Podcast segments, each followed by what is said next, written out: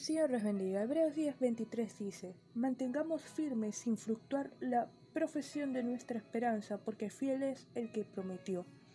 Algunos destinatarios de esta carta estaban dudando y siendo tentados para regresar al judaísmo. Eran atraídos por los rituales, las costumbres religiosas de donde provenían.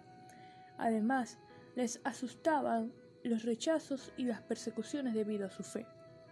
Y muchas veces, en muchas ocasiones, nos hemos encontrado en una disyuntiva similar de permanecer fieles al Señor y su palabra o agradar a los hombres.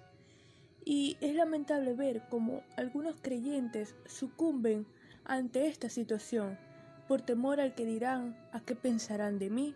Dígame si después piensan que soy fanático o fanática por miedo al rechazo, a las burlas, a la persecución. Terminan caminando, hablando, pensando como el mundo y no como el Dios al cual en algún momento profesaron su fe.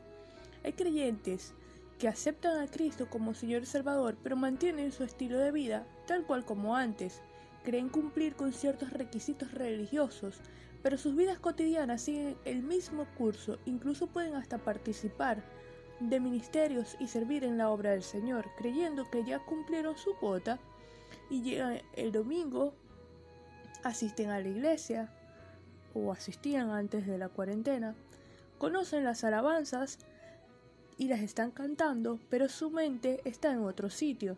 Están escuchando el sermón, la exposición de la palabra y piensan en las actividades que tienen que hacer al salir.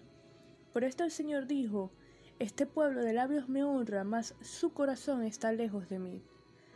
Pero hoy, Dios, a través del autor del libro, nos exhorta a mantenernos firmes en nuestras convicciones de fe cimentadas en el estudio de la palabra, sin fluctuar, sin desviarnos, proclamando siempre la verdad del Señor, que en Él está nuestra esperanza, y nos anima diciendo que fiel es el que lo prometió.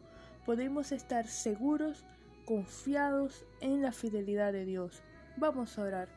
Señor, te damos gracias por tu palabra, te damos gracias por tu bondad, te damos gracias por tu misericordia, te damos gracias porque nos reargulles de pecado, queremos ser cada día más como tú, que en tu Espíritu Santo complete cada día más la obra en nosotros, en el nombre de Jesús. Amén.